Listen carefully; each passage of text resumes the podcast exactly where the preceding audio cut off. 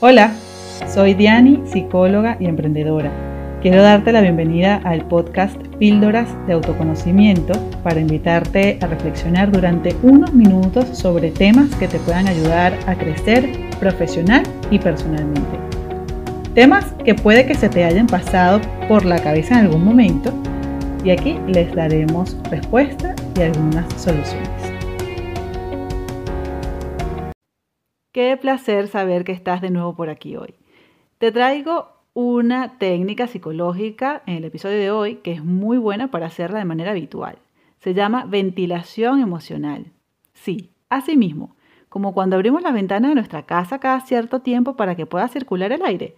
Así nuestras emociones también necesitan tener su espacio para poder darles esas salidas y poder canalizarlas cosa que no siempre es muy fácil porque no sabemos cómo hacerlo o porque las reprimimos o porque no sabemos qué nombre tiene eso que estamos sintiendo. Y para explicártelo mejor, quiero hablarte de los tres mitos que se suelen creer y que muchas personas les puede limitar realizar esta técnica. El primer mito con el que me encuentro muchísimas veces es que hay emociones negativas. Y la realidad es que no existen emociones negativas ni positivas.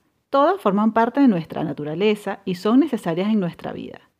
El segundo mito es que si no le presto atención a la emoción, seguro eso desaparece. Y resulta que el no expresar las emociones no hará que se desaparezca, más bien puede desencadenarnos malestares físicos. Y el tercero que te traigo hoy es que si expreso mis emociones, pueden hacerse permanentes. Darnos el permiso de ventilar las emociones no hace que la emoción se haga permanente, todo lo contrario. Permite que la canalicemos y le demos esa salida que está buscando, porque ese es su proceso natural y obviamente el más sano. Entonces, ya sabes que a partir de hoy tu objetivo no es tapar las emociones o darles la espalda así como si no existieran, sino darles ese espacio que necesitan. Si quieres hacer la técnica de la ventilación emocional con una persona de extrema confianza, es una muy buena elección. Pero si también quieres hacerla con un terapeuta, sería muchísimo mejor porque te puede guiar de una manera profesional sin mezclar los sentimientos. Pero sin embargo, ¿preferirías hacerlo sola o solo? También es posible. Esta sencilla y profunda técnica se basa en la introspección. Es como hacernos un escaneo emocional y te invito a que lo hagas en forma de preguntas. Estas preguntas que te voy a mencionar también las vas a poder encontrar en la descripción. ¿Qué me ocurre? ¿Cómo me siento? Ponerle el nombre a esa emoción. Recuerda que las emociones básicas son la alegría, la tristeza, el miedo, la rabia y el asco. ¿Qué trato me doy? ¿Cuándo? ¿Y por qué? ¿Puedo mejorar mi situación? ¿Qué puedo hacer al respecto? ¿Qué depende de mí? Esta técnica de la ventilación emocional lo podemos hacer mediante la escritura. Técnica que es muy buena y muy rica en cuanto al autoconocimiento, porque lo integramos mucho más fácil y nos ayuda a fluir más. Pero también lo podemos hacer a través del espejo, teniendo una conversación cara a cara con nosotros mismos.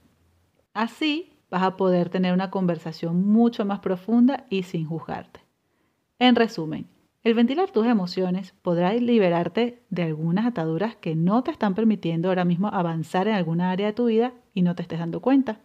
Así como también liberarte de pesos y cargas innecesarias que estén afectando tu salud. Muchas gracias por dedicarme tu tiempo a escucharme.